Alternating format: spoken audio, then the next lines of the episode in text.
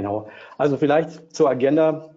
Wir wollen mit Ihnen heute erstmal durchgehen, wie sieht es denn überhaupt aus, das Übergangsregister, was gilt es da zu beachten, welche Möglichkeiten haben Sie da, eben Daten auch manuell zu pflegen, welche Zusatzfunktionalitäten bietet das Übergangsregister? Und natürlich dann im zweiten Abschnitt äh, wollen wir Ihnen auch eine Toollösung, also unsere Toollösung vorstellen, wie man eben effizient seiner Berichtspflicht nachkommen kann worüber man sich natürlich dann schon Gedanken machen muss, wenn man, sagen wir mal, mehr als zwei Einfuhren pro Quartal hat ähm, und äh, eine manuelle Dateneingabe eben ausscheidet. Wie Sie ja wissen, FIBEM ist zum 1. oder ist seit 1.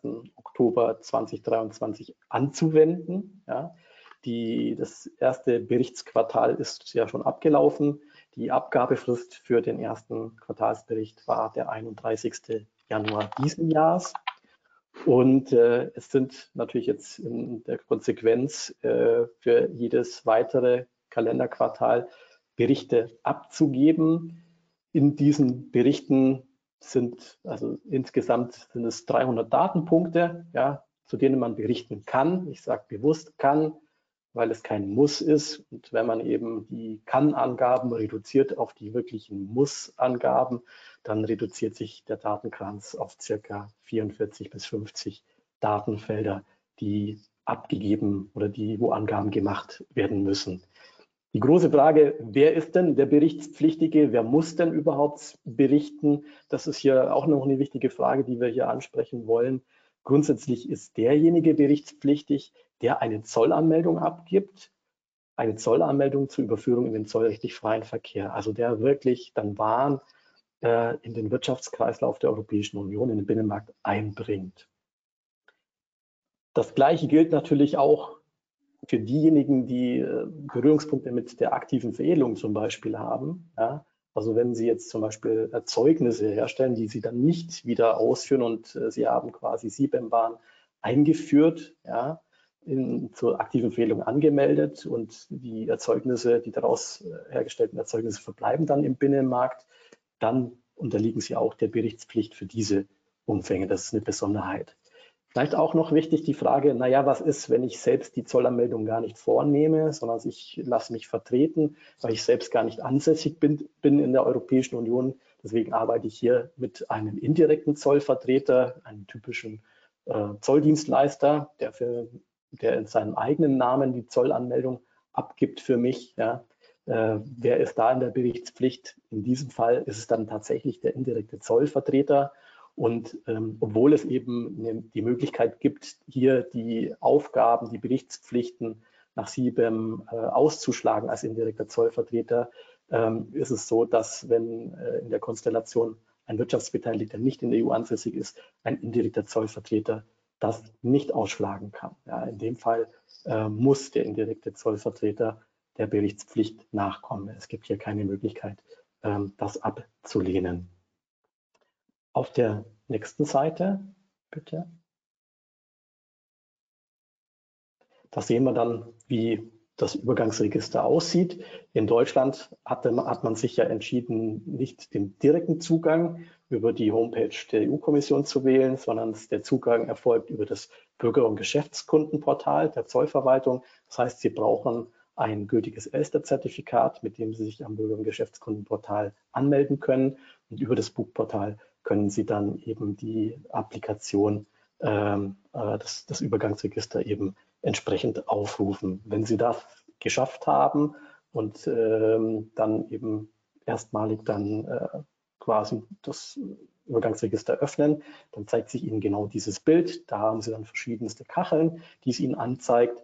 Und für Sie die wichtigste Kachel ist My Quarterly Reports. Das ist, sage ich mal, der Bereich, wo Sie dann Ihre Berichte pflegen oder wo Sie auf die Berichte zugreifen können oder Berichte anlegen können. Auf der nächsten Seite sehen wir dann noch ein bisschen mehr dazu, ähm, wie sich äh, dieses Übergangsregister aufteilt. Ich habe schon gesagt, My Quarterly Reports, das ist die Applikation, über die Sie dann die Berichte bearbeiten können, Berichte anlegen können, korrigieren, hochladen können. Ja. Dann gibt es eben diese Kachel, die nennt sich Operators. Ähm, hier Operator ist gleichzusetzen mit Lieferant. Ja. Hier kann ich, wenn ich äh, in der Einzeldatenpflege nicht jedes Mal den Lieferanten angeben möchte einzeln, kann ich äh, als Stammdatum quasi die Lieferanteninformationen hier und in der Operator-Maske anlegen und äh, dann im Rahmen der Einzeldatenpflege ähm, dann meine entsprechenden Warnsendungen ähm, mit dem zuständigen Operator dann verknüpfen. Ja, ich muss dann diese Dateninformationen nicht mehr separat händisch eingeben. Dasselbe gibt es natürlich dann auch für das Thema Installations. Installations, das ist dann eben die Fertigungsstätte oder äh, das Produktionswerk. Auch das kann ich als Stammdatum hinterlegen und das wird dann bei der manuellen Datenpflege dann automatisch angezogen, die Information zu der entsprechenden Produktionsstätte. Vielleicht ein kleiner Hinweis, bei den Informationen zum Operator und zur Installation, das sind keine Pflichtinformationen. Also hier müssen Sie keine Angaben liefern. Sie können Angaben liefern. Die, EU-Kommission würde sich das wünschen, um hier noch mehr Transparenz zu haben. Aber Sie können es sich hier auch einfach machen und eben diese Informationen nicht pflegen. Es sind keine Muss-Angaben, keine Pflichtangaben. Unter My Importers, das ist eine zusätzliche Maske, hier können Sie dann, wenn Sie einen Bericht abgegeben haben, da habe ich dann später noch ein Bildchen dabei, wie das aussieht. Ähm, können Sie vergleichen, ähm, was Sie angegeben haben in Ihrem Quartalsbericht und was über die nationalen Zollbehörden an äh, Waren gemeldet worden sind an die EU-Kommission. Also Sie haben hier einen Delta-Abgleich äh, und sehen dann sofort, äh, ob Sie im Rahmen Ihres Quartalsberichts alle erforderlichen Warnsendungen erfasst haben oder ob äh, Sie da irgendwas übersehen haben. Das können Sie hier über MyImporters eigentlich sehr gut nutzen. Auf der nächsten Seite. Eins weiter bitte. Da sehen Sie dann, was Sie eben als bei, unter dem Feld Operator alles angeben können. Also hier natürlich detaillierte Informationen, äh, anhand derer sich natürlich der Lieferant äh, ganz klar bestimmen lassen kann. Ja. Ähm, hier vielleicht eins zu sagen, wenn Sie sich entscheiden, hier Angaben zu machen, ja, dann gibt es hier auch Mindestangaben, die Sie machen müssen. Also da öffnen sich dann Pflichtfelder, die Sie dann ähm, eben befüllen müssen. Ähm, diese Felder müssen Sie eben nicht befüllen, wenn Sie sich nicht entscheiden, hier beim Operator, beim Lieferanten Angaben zu machen. Der nächsten Seite bitte. Kommen wir zur Installation. Zur Installation ist es äh, wichtig zu sagen, ähm, dass vielleicht, also dass äh, bevor man eben die Installations anlegt, wobei ich auch äh, festgestellt habe, dass das im Übergangsregister gar nicht anders möglich ist. Also man soll eigentlich zuerst einen Operator anlegen, also einen Lieferanten, einen Hersteller und danach im zweiten Schritt die Produktionsanlagen anlegen, weil man dann ja natürlich die Produktionsanlagen einem, äh, einem Hersteller zuordnen muss im Übergangsregister. Und wenn man natürlich den anderen Weg herum wählt, man legt zuerst die Produktionsstätten an, ähm, da hat sich am Anfang das System verschluckt, ja, und mittlerweile erscheint da, glaube ich, eine Fehlermeldung sogar. Also das ist nicht möglich. Also man muss immer die Reihenfolge wählen. Zuerst lege ich den Lieferanten an und dann die entsprechenden Fertigungsstätten, die ich dann wiederum einem äh, entsprechenden äh, Hersteller dann zuordne. Nächste Seite bitte. Weiter bitte. Genau, da können wir eigentlich auch gleich überspringen. Nächste Seite. Hier sehen wir dann quasi den Abgleich ja, unter My Importers. Das ist eben die, genau die Kontrollfunktion, die ich eben angesprochen habe. Ähm, hier gibt es eben die Möglichkeit, meine Daten sehr auf sehr hoher Flugebene, also konsolidiert äh, eben abzugleichen mit den durch die Zollbehörden gemeldeten Werten. Es findet kein Abgleich, was die Emissionswerte anbelangt, statt, sondern es findet lediglich ein Abgleich statt auf der Ebene Zolltarifnummer, Ursprungsland und Gesamtgewicht. Also auf dieser Ebene wird konsolidiert. Ja. Und dann werden die, ähm, die Mengen ausgedrückt in Tonnen abgeglichen mit den Mengen ausgedrückt in Tonnen, was äh, über die Zollbehörden an Einfuhrsendungen gemeldet worden ist.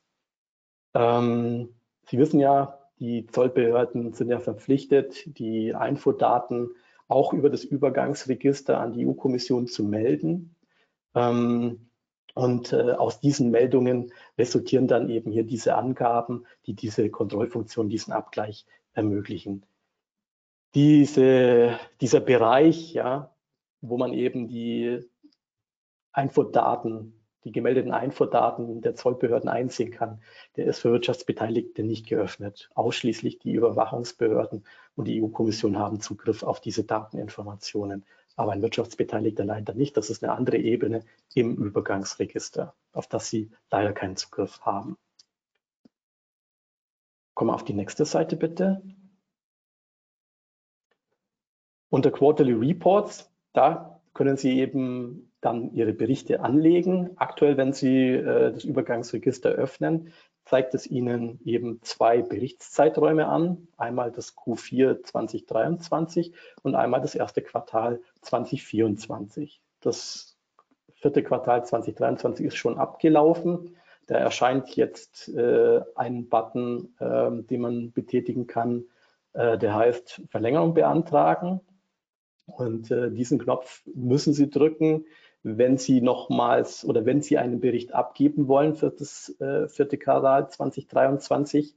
Dieser Button erscheint nur, wenn die gesetzliche äh, Abgabefrist abgelaufen ist und ähm, hat, der Button hat auch eine rein technische Natur. Das heißt, wenn die gesetzliche Abgabefrist abgelaufen ist, dann ist das Zeitfenster zu. Sie haben keine Möglichkeit, da irgendwas zu pflegen oder einen, einen Bericht äh, abzugeben.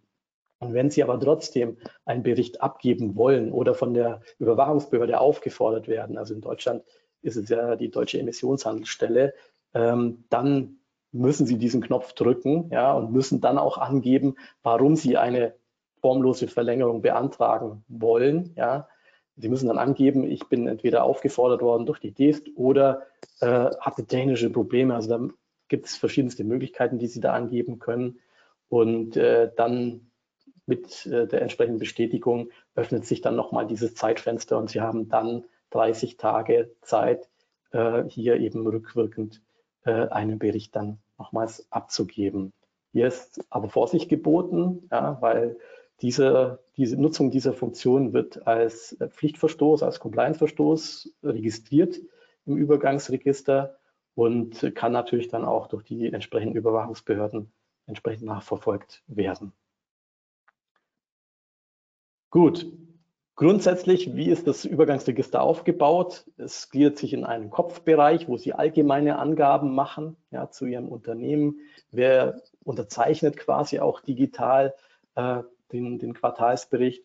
Und dann gibt es eben noch die, die Einfuhrdatenebene, wo Sie dann eben konsolidiert nach Zolltarifnummern Ihre Einfuhren entsprechend einpflegen und dann die unterste Ebene, das ist dann die Emissionsdatenebene, wo Sie dann eben die entsprechenden direkten und indirekten Emissionsdaten dann pflegen können. Kommen wir auf die nächste Seite. Ja, hier ist nochmal so die Datenstruktur. Das sind eben, wenn Sie das mal alles auffächern würden, diese ganzen drei Ebenen. Ähm, also hier hat man nochmal die Kopfebene, die Kopfdatenebene, die Goods Imported Ebene und dann natürlich die Emissionsdatenebene. Da sind das so knapp über 300 Datenpunkte, Datensätze, die, die Sie pflegen können alle. Aber wie schon gesagt, Pflichtangaben ist, sind circa 44 bis 50 Datensätze. Nächste Folie bitte. Genau. Hier nochmals eine wichtige Angabe zum Abschluss. Ähm, Sie können natürlich jetzt schon, ist aber auch keine Pflichtangabe, Werte pflegen, also für CO2-Abgaben, CO2-Steuern, die Sie im Herkunftsland entrichten oder die der Hersteller im Herkunftsland entrichtet hat, ähm, können Sie heute schon über den Quartalsbericht abgeben. Die Kommission hätte natürlich gerne diese Daten, weil es natürlich keine öffentliche Übersicht gibt ja, zu globalen CO2-Abgaben, Steuern. Und äh, daher möchte man gerne diese Wertedaten erfragen und erfahren. Ist keine Pflichtangabe, aber Sie können diese Daten natürlich entsprechend pflegen. Die, das, was ich Ihnen gezeigt habe im Übergangsregister, basiert natürlich auf einer manuellen Dateneingabe. Also das heißt, Sie können hier natürlich jedes einzelne Feld manuell befüllen. Die Pflichtangaben sind gekennzeichnet durch rote Sternchen. Das sind die Felder, wo Sie was eingeben müssen. Die nicht gekennzeichneten Felder, das sind Kann-Felder. Hier müssen keine Eingaben ähm, erfolgen. Alternativ zur manuellen Dateneingabe. Vor allem, wenn man, sagen wir mal, mehrere hundert an Warenimporte hat, äh, Warensendungen hat pro Quartal, empfiehlt sich dann vielleicht dann doch, die Daten nicht manuell einzugeben, sondern eine Upload-Funktion zu nutzen. Das ist möglich. Ja. Dazu müssen Sie aber eine Upload-Datei generieren im XML-Format und können dann eben diese XML-Datei dann äh, über die Upload-Funktion im Übergangsregister dann hochladen, ähm, validieren und letztendlich den Bericht dann äh, bestätigen. Genau. Es gibt grundsätzlich die Möglichkeit, äh, Berichte, abgegebene Berichte zu korrigieren. Der Korrekturzeitraum äh, ist in der Regel zwei Monate. Das heißt, mit Ablauf eines Kalenderquartals starten diese zwei Monate, in denen ich eben Korrekturen vornehmen kann. Ähm, darüber hinaus ist keine Korrektur möglich. Es gibt jetzt zu Beginn eine verlängerte Korrekturmöglichkeit. Das heißt, die ersten äh, drei Quartalsberichte können bis zum 31.07. Äh, diesen Jahres korrigiert werden, rückwirkend. Das ist eine außerordentliche Korrekturmöglichkeit. Wie schon gesagt, darüber hinaus besteht eben nur eine zweimonatige Korrekturmöglichkeit, innerhalb derer man eben Änderungen vornehmen kann. Gut, guter Punkt. Übergangs äh, ähm, für das Übergangsregister. Ich darf abgeben an meinen Kollegen, der Ihnen hier natürlich die Upload-Funktionalität im Detail vorstellen wird, vor allem wie man hier dann auch natürlich mit einer technologischen Lösung äh, unterstützt werden kann. So, ich teile mal meinen Bildschirm. Können Sie die Präsentation schon sehen? Stefan, siehst du schon was? Ich sehe es, ja. Sehr gut. Ähm, dann nochmal einleitend. Stefan hat Ihnen gerade erklärt, äh, oder ist mit Ihnen nochmal durchgegangen, was waren die ein fachlichen Herausforderungen dieser äh, Berichtspflicht oder was sind die fachlichen Herausforderungen und wie ist die Lösung, die bereitgestellt wird, allgemein zu verstehen. Ähm, wir haben das ganze Thema ähm, sehr schnell aufgenommen, als es bei uns hochgekommen ist, dass wir hier eine neue Berichtspflicht bedienen müssen und dass diese Berichtspflicht auch ähm, viele verschiedene Herausforderungen ähm, bietet und haben das ganze Problem in unseren äh, KPMG Trade Data Check aufgenommen. Das heißt, der KPMG Trade Data Check beschäftigt sich allgemein mit der Analyse von Massendaten im Bereich Zoll rund um äh, Importdaten, Exportdaten äh, und da haben wir einen, ja, einen sehr komplexen Bericht erstellt, der diese Daten analysiert und haben jetzt noch eine Sublösung hierzu eingeführt für die reine Behandlung des CBAM äh, der CBAM-Berichtspflicht und würden jetzt einmal auf die Herausforderungen eingehen, welche wir mit unserer Implementierung lösen. Wir haben uns rein technologisch auf drei Beinen aufgestellt an dieser Stelle, denn wir haben drei Hauptsäulen identifiziert, was die Probleme oder Herausforderungen äh, zusammenfassen lässt. Ein großes Thema ist die Kollaboration. Die CBAM-Berichtspflicht setzt sich nicht nur oder lässt sich nicht als alleiniges Unternehmen umsetzen, sondern es sind immer mehrere Parteien involviert, wo Kommunikation und Datenaustausch benötigt wird ähm, und eine Überwachung des allgemeinen Prozesses. Hierfür benutzen wir KPMG Digital Gateway, was eine integrierte Lösung hierfür bereitstellt, um solche Kollaborationen zu ermöglichen. Wir werden später noch auf alles genauer eingehen, aber hier einmal vorweg die Haupttechnologien für die Umsetzung der tatsächlichen ähm, Datenverarbeitungsschritte und der tatsächlichen Analysen verwenden wir Alteryx, um uns flexibel an Änderungen in der Regulatorik und an ähm, bestimmte Änderungen, auch was jetzt beispielsweise die Formate des Reportings anging. Ähm, ich glaube, alle haben es hier gemerkt, dass während der heißen Phase der ersten Berichtsperiode es doch noch sehr viele Änderungen auch auf die letzten Minuten gab. Dafür waren wir dann mit Alterix sehr schnell unterwegs und konnten immer sehr agil mit den neuen Herausforderungen umgehen. Und zur Analyse tatsächlich von den Daten haben wir uns dann auf Power BI ähm, spezialisiert bzw. Ähm, verlassen, um komplexe Auswertungen darzustellen, ähm, die dann auch ihre Daten durchleuchten können. Wie sieht das Ganze dann rein prozessual aus? Wir haben die jedwede Berichtsperiode in einen Prozess unterteilt, um immer transparent zu identifizieren, wo steht jetzt jedes einzelne Unternehmen in der aktuellen Berichtsperiode und haben da einzelne Zwischenpunkte identifiziert. Beginnen tut der gesamte Prozess natürlich mit der Analyse der Zolldaten. Das heißt, wir haben aufbauend auf diesen Zolldaten, den Importen äh, eines Unternehmens, ähm, den Startpunkt ausgemacht. Das heißt, dass wir hierauf dann im zweiten Schritt die Prüfung laufen lassen können. Prüfung heißt, wir müssen von diesen sämtlichen Importen erstmal identifizieren, welche Importe sind überhaupt relevant für die CBAM-Berichtspflicht. Das heißt, hier mussten wir dann die einzelnen Regelwerke implementieren und schauen, dass wir die jeweils relevanten Importe auch für die weitere Verarbeitung ähm, beiseite nehmen und jedwede andere ausweisen mit der dazugehörigen Meldung, warum sie nicht relevant sind für die Berichtspflicht. Basierend auf diesen Daten, den relevanten Importpositionen, haben wir dann natürlich die Lieferanten identifiziert und mussten dann ähm, eine Möglichkeit finden, an diese Lieferanten heranzutreten ähm, und haben das Ganze dann schon ähm, mit einer quasi vorbefüllten Anfrage ähm, durchgeführt. Das heißt, dass wir jedem einzelnen Lieferanten eine Übersicht mit den Importen zur Verfügung haben, äh, zur Verfügung gestellt haben, wo dann nur noch die zusätzlichen Informationen, die wir von den jeweiligen Lieferanten benötigten, eingefüllt, äh, werden mussten. Das heißt, runtergebrochen auch schon nur noch auf die Pflichtfelder, die wir auch liefern oder benötigten für die Berichtspflicht, haben wir nicht nur die komplette ähm, Mappe von der EU genommen, sondern das Ganze runtergebrochen, dass auch jeder Lieferant hier einfacher zu einem Ergebnis kommen konnte. Diese Daten mussten wir dann im nächsten Schritt konsolidieren. Und hier stellt sich natürlich auch die Herausforderung, es wird nicht im, oder es hat auch nicht in der ersten Berichtsperiode jeder Lieferant eine Lieferung getätigt. Das heißt, man musste hier nachhalten, wer hat geliefert, wer hat nicht geliefert, wer hat gegebenenfalls auch nur teilweise geliefert.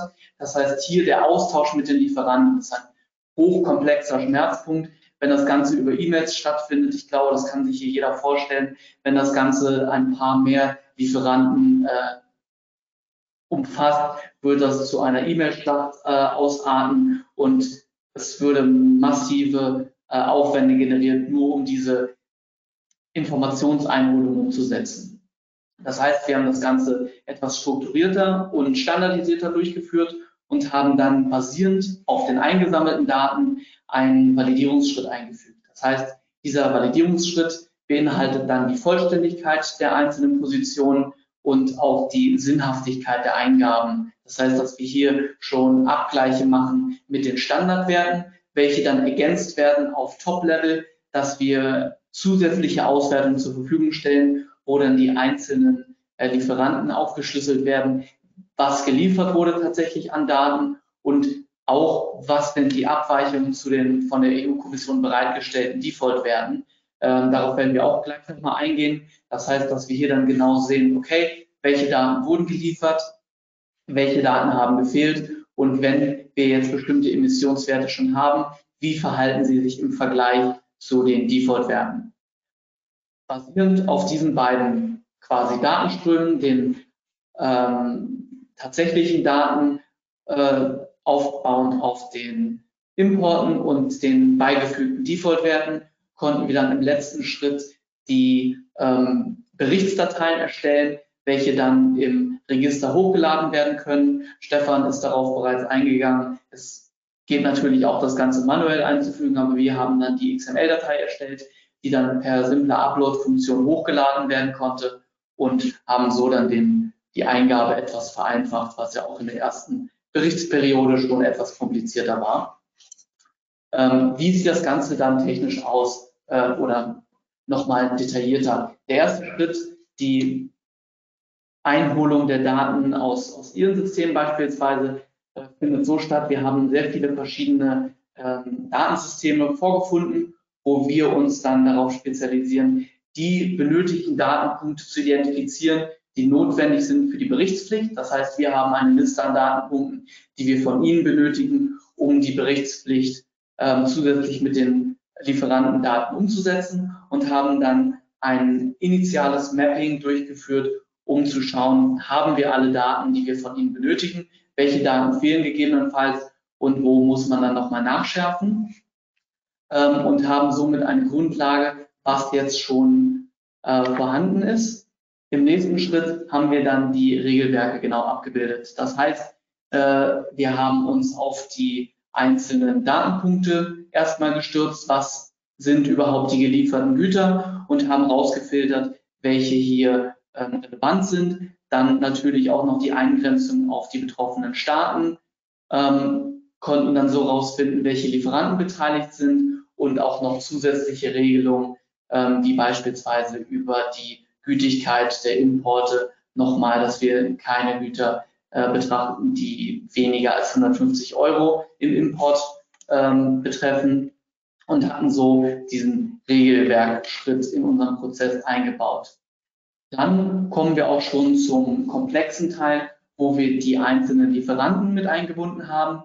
Wir haben einen ähm, Prozess für jeden einzelnen Lieferanten in unserer Plattform Digital Gateway aufgesetzt. Das heißt, dass wir pro Lieferant sehen, okay, was ist der aktuelle Bearbeitungsstand und wie können diese Lieferanten dann die Daten tatsächlich auch ähm, eingeben. Das heißt, wir haben einen Workflow erstellt, wo wir initial als KPMG die zugrunde liegenden Daten per Excel online zur Verfügung gestellt haben und die einzelnen Lieferanten konnten dann in dieser vorbefüllten Excel-Datei einfach online eintragen, welche zusätzlichen Informationen wir auch von ihnen verlangt haben. Das Ganze sehen wir gleich nochmal im System ähm, und konnten dann abschließend bestätigen, was ihr, äh, dass sie quasi ihre Daten schon bereitgestellt haben. Hat natürlich den Vorteil, dass sie dann immer die Übersicht haben, welche Datenpunkte schon geliefert wurden, welche Lieferanten ihrer Pflicht nachgekommen sind. Ähm, und so konnten wir das Ganze ähm, sehr einfach standardisiert ausrollen auf sehr große Mengen an Lieferanten. Ähm, hat natürlich auch die, die dazugehörigen Sicherheitsstandards erfüllt. Das heißt, dass hier jeder Lieferant auch nur die für ihn relevanten Daten sehen konnte und es keine ja, Berechtigung für nur das komplette Projekt gab, sondern jeder Lieferant sah nur die relevanten Daten und Sie können in sämtliche Bereiche reingehen und schauen, was die einzelnen Lieferanten so schon bereitgestellt haben. Im nächsten Schritt haben wir dann diese Daten, Sie sehen es auf der rechten Seite schon, ähm, aus dem System wieder exportiert und hatten eine Übersicht pro Lieferant, was die Datenpunkte tatsächlich sind, haben diese zusammengeführt und konnten dann auf dieser Datengrundlage oder der gesamten Datenmenge unsere Prüfungen durchführen und konnten die einzelnen Lücken finden, welche beispielsweise noch in den Daten sein konnten, wenn jetzt nicht jeder Lieferant alles geliefert hat äh, oder Lieferanten teilweise gar nichts geliefert haben. Diese Daten konnten wir dann abgleichen mit den Standardwerten. Da gab es ja auch über die Iteration äh, verschiedene Versionen, die zur, äh, zu Rat gezogen wurden. Ursprünglich haben wir diese Tabelle genommen, um darzustellen, äh, darzulegen, welche Basiswerte verwendet werden könnten. Ähm, Ende Dezember gab es dann noch eine neue Liste, wo die tatsächlichen Default-Werte dann ähm, publiziert wurden. Diese sind bei uns in dem System integriert und wir können genau sehen, zu welchen Waren haben wir welche Default-Werte von der Kommission bereitgestellt. Das Ganze haben wir dann in Berichten noch genauer analysiert. Das heißt, dass wir für Sie ein Datenbewusstsein schaffen wollten, wenn wir die gesamte Menge an Daten analysieren, ist es für Sie natürlich auch interessant, hey, welche Werte sind denn überhaupt relevant? Und für die Werte, die nicht relevant sind oder die Importe, warum sind diese nicht relevant? Das heißt, das haben wir alles genauer aufgeschlüsselt und dann im zweiten Schritt die Analyse zu den einzelnen betroffenen Ländern, zu den einzelnen betroffenen Lieferanten dann nochmal genauer aufgedröselt, dass wir hier maximale Transparenz haben und auch immer dann den Abgleich sehen, was hat jeder Lieferant geliefert und was sagt die EU-Kommission sind die Default-Werte. Dann haben wir die gesamte Datenmenge genommen, aufgefüllt und Sie sehen hier ein Beispiel auf der rechten Seite überführt in eine XML-Datei, die das Ganze dann ja kompakt zum Hochladen äh, bereitgestellt hat und mit dem Portal kompatibel ist. Das heißt, dass wir dann hier einfach nur noch die Datei hochladen mussten, zusätzlich Änderungen noch im Tool vornehmen können. Das heißt, wenn Sie auf diesem Bericht von uns aufbauen, können Sie auch noch ähm, kleinere Anpassungen gegebenenfalls, wenn da Daten nicht ganz gestimmt haben von den Lieferanten, diese noch korrigieren und haben die gesamtheitliche Übersicht trotzdem im Tool. Das heißt, wir können da jeden Datenpunkt nochmal genauer nachverfolgen. Ich würde dann jetzt auch direkt einmal ins Tool reinspringen und einmal zeigen, wie das Ganze dann tatsächlich in der Praxis aussieht und wie ähm, wir uns diesem Problem angenommen haben. Dazu starte ich einmal allgemein mit Digital Gateway. Ähm, wie schon gesagt, KPMG Digital Gateway ist eine Kollaborationsplattform, die es uns ermöglicht, mit einem Standard standardisierten Auftreten sämtliche Lösungen im Bereich Tax ähm, zugänglich zu machen. Das heißt, hierüber steuern wir unsere Mandate und können ihnen Lösungen zur Verfügung stellen mit einer grundsätzlichen Plattform, die basierend ist auf den Hauptkomponenten, die wir verwendet haben, den Workflows, das heißt Arbeitsprozessen, die dann auch dementsprechend getrackt werden und Übersichten dazu erstellen, Document Collaboration, was einer Übersicht der einzelnen Dateien entspricht. Das heißt, hier werden sämtliche Arbeitsmaterialien abgelegt, die dann auch von den Dashboards und von den Lieferanten zur Verfügung gestellt werden und auch ihre Dateien, die sie uns zur Verfügung stellen, werden hier abgelegt. Zusätzlich dann noch den Data Analytics Bereich, wo sämtliche Auswertungen stattfinden bezüglich der CBAM-Daten. Wir starten einmal mit dem Workflow. Wie sieht das Ganze aus? Sie können sich hier immer filtern, was jetzt gerade die relevanten Workflows sind, die Sie interessieren. Ich filter jetzt einmal das Ganze auf sämtliche ähm, CBAM-Workflows, die wir hier einmal demomäßig angelegt haben. Das Ganze können Sie jetzt so verstehen. Wir haben hier vier voneinander separate Workflows. Ein Workflow einmal für Sie als Mandanten und dieser Workflow beinhaltet dann den kompletten Lebenszyklus des einzelnen äh, Quartalsberichts und dann noch ein Workflow pro äh, Lieferant. Das heißt, hier sehen Sie pro Supplier, also den Lieferanten, haben wir einen Workflow und können dann hier genau sehen, okay, was ist jetzt hier der aktuelle Status. Die erste Berichtspflicht haben wir schon abgeschlossen, deswegen ist hier beispielsweise einmal alles schon als abgeschlossen markiert und wir können jetzt einmal reinspringen, wie sieht dieser Prozess denn aus für Sie als Mandant. Hier sehen Sie jetzt die einzelnen Schritte. Ähm, der erste Schritt, wie schon besprochen, ist das Bereitstellen der sämtlichen Importe. Dann haben wir auch der Transparenz halber unsere Arbeitsschritte reingelegt. Das heißt, hier wird dann die Datenverarbeitung durchgeführt, das heißt die Analyse, welche Daten sind relevant, die Bereitstellung des Dashboards, das heißt, dass Sie dann die Auswertung dazu sehen und dann der Start des Prozessschrittes der Einholung von Lieferantendaten. Das heißt, dieser Schritt beinhaltet dann sämtliche Supply-Workflows, welche wir dann starten und abschließen erst, wenn entweder die Frist für die Lieferanten überschritten ist oder alle Lieferanten bereits die Daten geliefert haben. Dann wieder der Arbeitsschritt von uns, die Konsolidierung der Daten, was wir dann als Systemexport machen, das Aktualisieren des Dashboards, was jetzt dann beispielsweise sämtliche Supplier-Daten wieder ähm, integriert und abschließend dann das Approval von Ihnen, dass Sie mit den Daten so, wie sie von den Lieferanten gekommen sind, zufrieden sind. Und dann der letzte Schritt, dass wir basierend auf diesem äh, Datenstand dann den Bericht für Sie erstellen. Das hat den Vorteil, wenn wir das so prozessual aufziehen, können Sie hier immer sehen, was ist jetzt der aktuelle Stand und auch gegebenenfalls Schritte wieder zurückspielen. Das heißt, wenn Sie jetzt mit, dem, mit der Aktualisierung des Dashboards nicht zufrieden sind, können Sie hier uns immer einen Kommentar schreiben, das Ganze zurückspielen und haben so immer eine transparente Übersicht. Viel interessanter natürlich auch noch für Sie dann die Übersicht über die einzelnen Lieferanten. Wenn hier schon einige Lieferanten involviert sind, beispielsweise 20 oder bis zu 100 Lieferanten, kann es doch schon sehr hilfreich sein, um zu sehen, hey, was ist jetzt bei jedem Lieferanten der aktuelle Status? Und Sie könnten dann hier reingehen und sagen, ähm, wo hängt es bei diesem äh, jeweiligen Lieferanten. Ähm, und jeder Lieferant sieht dann für sich nur diesen jeweiligen Workflow.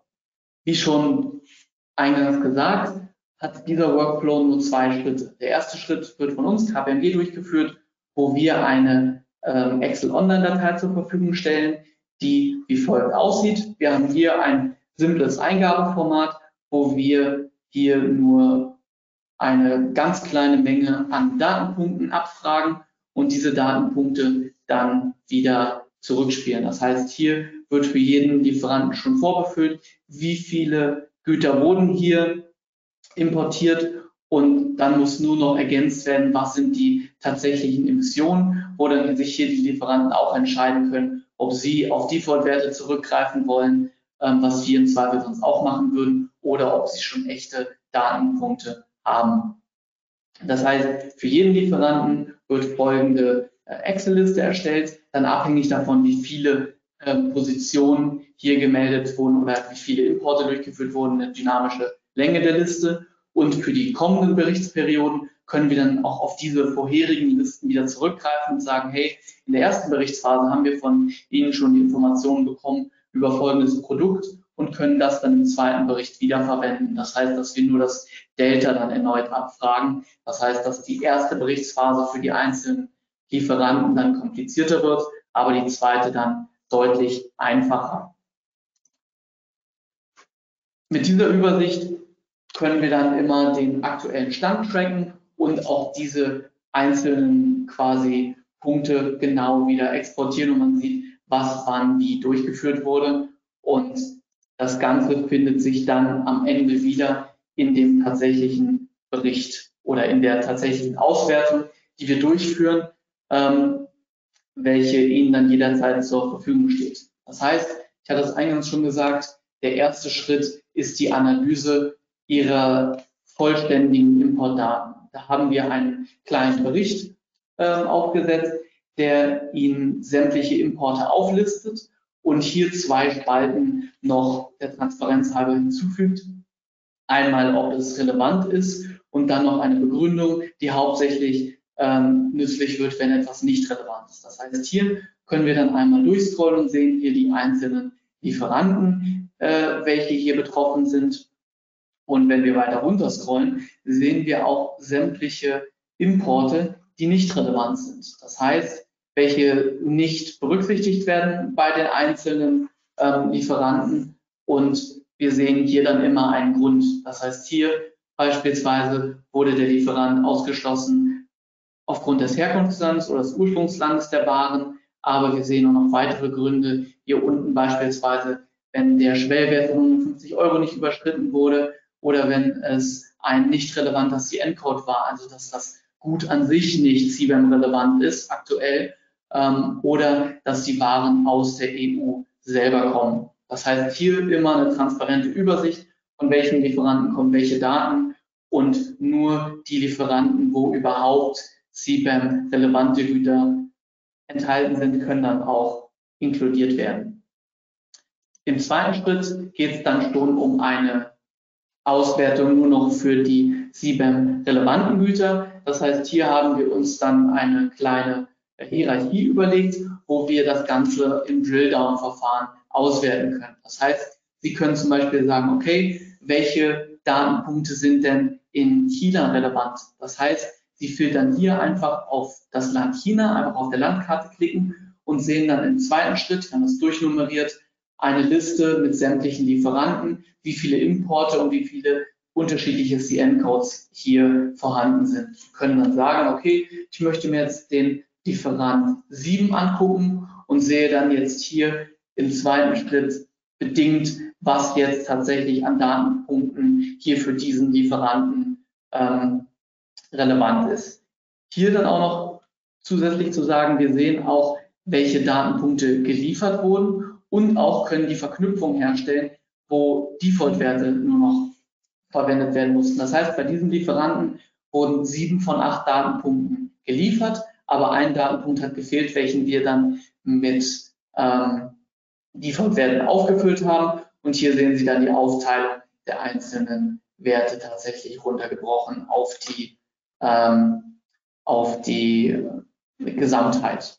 Und im letzten Schritt ermöglichen wir Ihnen dann noch eine genauere Abweichungsanalyse. Das heißt, wir haben jetzt hier eine längere Tabelle mit sämtlichen durchgeführten Importen, wo wir dann nebeneinander legen, was sind die direkten Emissionen, die geliefert wurden, was sind die Default-Werte, was sind die indirekten Emissionen und was sind die Overall-Emissionen, welche ja eigentlich dann die äh, letztendliche größere Wichtigkeit haben mit einer Abweichungsanalyse. Das heißt, wir markieren hier sämtliche Werte, wenn sie über 10% Abweichung haben, gelb und über 50%, was man ja nicht hoffen möchte, markieren wir sie rot. Das heißt, dass Sie hier immer eine Übersicht haben über die einzelnen ähm, Positionen, wie sie im Vergleich zu sehen sind. Und basierend auf diesen können Sie natürlich Entscheidungen treffen, welche Werte Sie melden. Ähm, aber wir haben jetzt hier dann quasi einfach nochmal der Transparenz halber diese Übersicht. Abschließend, wenn dann dieser Prozess auch durchlaufen ist, können wir Ihnen dann ähm, basierend auf der Datengesamtheit die, den Bericht zur Verfügung stellen, welchen wir Ihnen dann auch über diesen Workflow einfach zur Verfügung stellen können und Sie diese Datei dann im Übergangsregister hochladen, die einzelnen Punkte nochmal bearbeiten oder validieren können und dann den Bericht einreichen, um Ihrer Berichtspflicht ähm, treu zu bleiben. Stefan, habe ich noch was vergessen? Nein, also vielen, vielen Dank, ja, also für die Vorstellung des Tools. Also es ist wirklich eine Lösung von A bis Z. Ähm, es ist ein Tool, mit dem man Daten einholen kann bei den Lieferanten, weil das ganze CBAM-System ist ja auf Echtdaten aufgebaut grundsätzlich. Die Verwendung der Default-Werte ist ja nur für einen, also unbeschränkt zu eine, in einem sehr kurzen Zeitraum möglich. Ähm, es kann dann die eingeholten Lieferantendaten konsolidieren mit den Importdaten und eine Gesamtdatenbank erzeugen, die CBAM relevant ist und alle, alle Mindestangaben enthält für den Quartalsbericht und daraus, darauf aufbauend dann natürlich die Upload-Dateien generieren, sodass Sie dann letztendlich diese XML-Dateien nur noch hernehmen müssen und äh, über das Übergangsregister hochladen müssen. Wir haben schon die ersten Fragen bekommen, Max. Ja, ich, ich würde auch gleich äh, eine der ersten Fragen aufgreifen. Ähm, da war die Frage, für was gilt denn diese Berichtspflicht? Ja, ähm, gilt es für Einzelkomponenten einer Ware oder nur wirklich für die Ware, die ich tatsächlich einführe, für die Einfuhrware? Ich würde diese Frage gleich beantworten. Also Sie müssen hier nicht den Aufwand machen, dass Sie hier eine, ja, eine Ware aufschlüsseln in ihre Einzelkomponenten. Das ist nicht erforderlich sondern maßgeblich für CBAM ist immer nur die Einfuhrware, also wirklich die Ware so, wie sie eingeführt wird. Welche Komponenten enthalten sind ja, in der Ware, ist erstmal nicht erforderlich. Das heißt umgekehrt, wenn ich eine Ware einführe, ein fertiges Erzeugnis, zum Beispiel ein Alublech, ja, dann ist es CBAM relevant und ich muss dazu berichten. Habe ich oder ist das Alublech schon so weit verarbeitet, dass es nicht mehr als Alublech eintarifiert wird, sondern zum Beispiel als Gehäuse von einer Waschmaschine. Ja. Dann wird es als Gehäuse einer Waschmaschine auch eintarifiert und unterliegt nicht dem SIBEM, ist nicht eben SIBEM relevant und es muss natürlich dazu auch nicht berichtet werden. Das, was wir Ihnen gezeigt haben, auch in dem Tool, die Einholung der Informationen zu Emissionen, aber auch zur Art der CO2-Kalkulation und äh, diese ganzen Informationen, die nur der Lieferant liefern kann, die da abgefragt werden müssen, sind nur einzuholen, nicht für die Einzelkomponenten, sondern nur für die fertige Ware. Ja, das ist wichtig zu wissen. Sonst äh, wäre der Aufwand, also wäre es eigentlich in den meisten Fällen gar nicht umsetzbar, weil natürlich die Hersteller in der Regel ihre Stücklisten, ihre Produktionsstücklisten nicht mit Kunden teilen würden. Gut. Weitere Wenn Fragen können Sie, wie gesagt, gerne in den Chat stellen, dann beantworten Sie. Hier Sie. Genau. Du hast noch welche. Genau, richtig. Also wenn Sie Fragen haben, jetzt wäre die Chance da. Ja, wir sind am Ende unserer Präsentation äh, angelangt. Stellen Sie Fragen. Sie können alle Fragen stellen. Ja, wir werden sie nach bestem Wissen und Gewissen beantworten. Wir haben natürlich auch ein paar Fragen mitgebracht, ja, weil wir da natürlich auch einiges gemacht haben schon bisher zum Thema CBAM, auch an Implementierungsprojekten. Und da deswegen werden uns da regelmäßig Fragen zugetragen, die sicherlich von allgemeinem Interesse sind. Ja.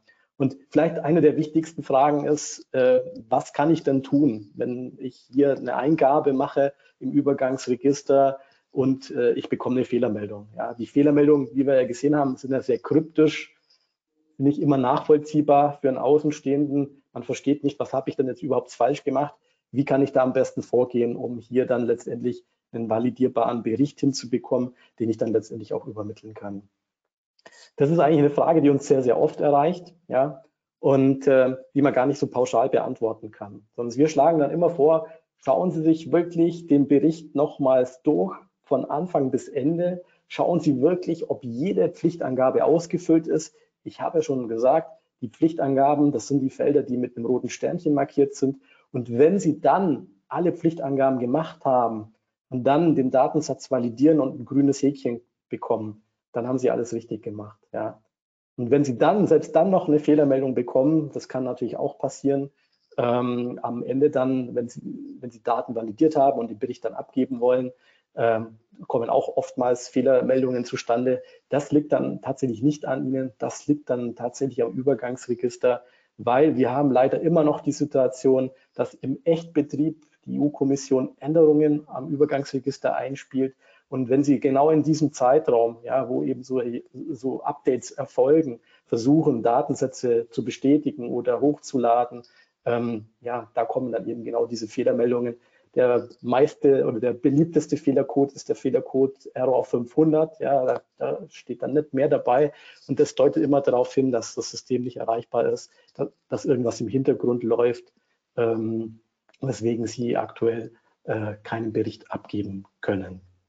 Was, was auch noch eine Möglichkeit ist, die das Register an sich bietet auch an, Validierungen durchzuführen. Das heißt, Stefan hat es gerade gesagt, der Bericht kann abschließend komplett validiert werden, aber außerdem können auch noch die einzelnen Positionen, also jedes einzelne Gut kann validiert werden und dann gibt es auch Meldungen neben den roten Stern, wo dann ein rotes Dreieck neben den einzelnen Importen steht oder neben den äh, Emissionswerten zu den einzelnen Importen. Das heißt, es gibt da schon Möglichkeiten, man muss sich nur durch das Tool durchklicken und es werden Fehler kommen. Äh, da haben wir, glaube ich, bis dann immer die Erfahrung gemacht, dass da äh, sehr viele Probleme waren. Ähm, aber es lässt sich eigentlich alles lösen ähm, nach den letzten Updates des Portals.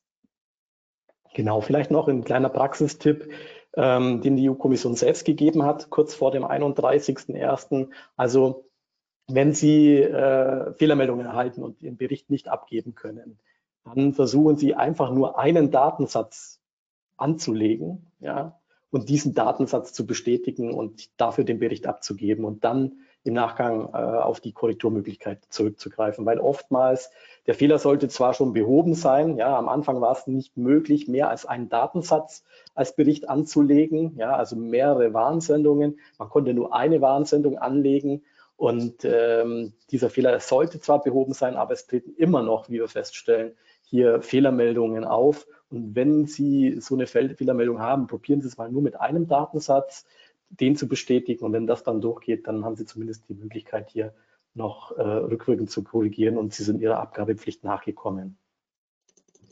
Jetzt haben wir doch noch ein paar Fragen bekommen.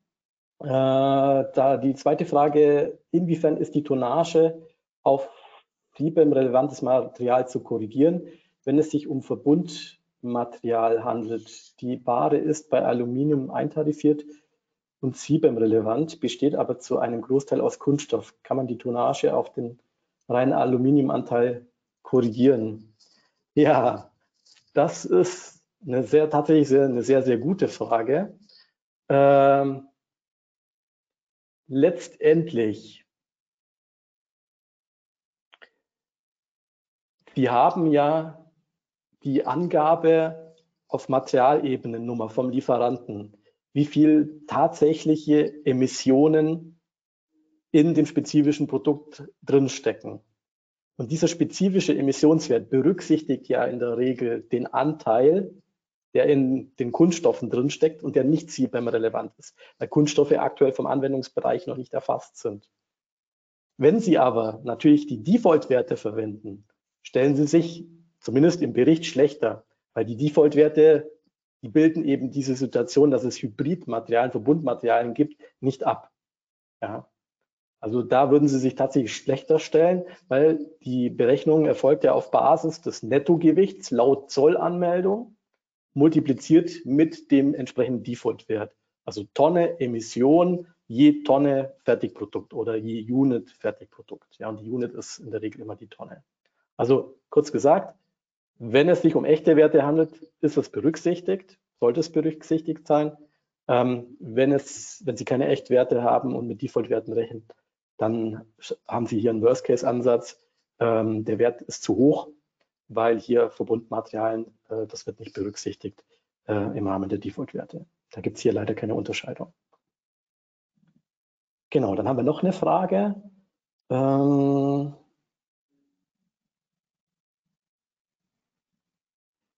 genau, das ist so äh, die klassische Rückwarnabfertigungsfrage. Also hier wurde die Frage gestellt, wir nutzen Siebrahmen und senden sie nach Nutzung zum Hersteller zurück zum Bespannen, müssen wir trotzdem Meldungen abgeben. Äh, ja, hier, das ist ja, hier wird ja wirklich tatsächlich, das ist ein Reparaturverkehr. Ja, das ist ja dann nicht so, dass eine Ware dann in unveränderten Zustand wieder zurückkommt. Ja, hier ändert sich ja tatsächlich der, äh, der handelsrechtliche Ursprung, nämlich die Ware bekommt den Ursprung in dem Land, wo sie eben äh, erneuert wird oder repariert wird. Und hier in, in dieser Fallkonstellation, diese Warnsendung wäre jetzt im Rahmen der Berichtspflicht ähm, berichtspflichtig. Ja. Später dann in der Emissionshandelsphase können Sie natürlich durch die Anwendung äh, eines äh, passiven Veredelungsverkehrs vermeiden, dass Sie äh, Emissionshandelszertifikate erwerben müssen äh, für Emissionen, die in dem, sagen wir mal, zu reparieren Produkt äh, äh, enthalten sind. Ja, das kann darüber eben ausgeglichen werden. Aber in der Berichtsphase hier wird leider nicht so speziell unterschieden. Ja, in der Berichtsphase ähm, sind ja ja, PV-Umfänge, ich nenne es jetzt einfach mal so, nicht berichtspflichtig. Das wäre jetzt eine Überführung ins deutlich freien Verkehr und in dem Fall wäre es dann eben berichtspflichtig. Wir haben eine weitere Frage. Genau, das Thema Nullmeldungen. Also das wurde, glaube ich, auch nochmal klargestellt in den letzten FAQs der EU-Kommission. Schauen Sie da gerne immer rein. Ja, die werden ja regelmäßig überarbeitet. Ähm, auch die Guidelines werden regelmäßig überarbeitet, weil nicht alles, was da drin steht, in den jeweils 150 Seiten ähm, entspricht der, der, der Richtigkeit. Also ist nicht alles richtig, das wissen auch die EU-Kommissionskollegen. Deswegen sind die da auch äh, regelmäßig dabei, diese Guidelines zu überarbeiten. Ähm, und da wurde auch nochmal klargestellt, dass Nullmeldungen nicht abzugeben sind. Das heißt, haben Sie keine Einfuhren von CBAM-relevanten Produkten, dann müssen Sie auch keinen CBAM-Bericht, keinen Quartalsbericht abgeben. Genau, braucht der berichtende Mitarbeiter eine Vollmacht? Ähm, ja, grundsätzlich kann ja äh, das Unternehmen, ja, für das ich eben tätig bin, äh, mich ermächtigen, äh, eine, äh, ein ESTA-Zertifikat äh, zu erhalten, ein ESTA-Zertifikat, das auf die Firma ausgestellt ist. Und äh, über ein gültiges ESTA-Zertifikat kann ich mich, wie schon gesagt, am Buchportal anmelden und kann dann eben auch entsprechend einsteigen in äh, das Übergangsregister. Ich muss unter Signatures nur angeben, wer ich bin, welche Funktion ich im Unternehmen habe, ähm, damit ich quasi mich nach außen hin digital verantwortlich äh, zeige ja, für die gemachten Angaben. Aber ich muss keine Vertretungsvollmacht entsprechend äh, hochladen übers Übergangsregister. Das ist nicht erforderlich. Genau, dann haben wir eine weitere Frage. Importe aus der Schweiz spielen aktuell für CBAM keine Rolle. Wenn der eigentliche Ursprung der Ware aber CBAM-relevant wäre, zum Beispiel aus der Türkei oder China, muss dann trotzdem gemeldet werden. Also hier ist auch eine wichtige Frage. Hier gilt es eins zu berücksichtigen. CBAM wird getriggert durch das Ursprungsland, durch den handelsrechtlichen Ursprung, nicht durch das Versendungsland. Ich kann natürlich Waren aus der Schweiz importieren, aber die Waren können trotzdem chinesischen oder türkischen Ursprung haben. In diesem Fall wäre die Einfuhr CBAM relevant und somit der Vorgang auch berichtspflichtig.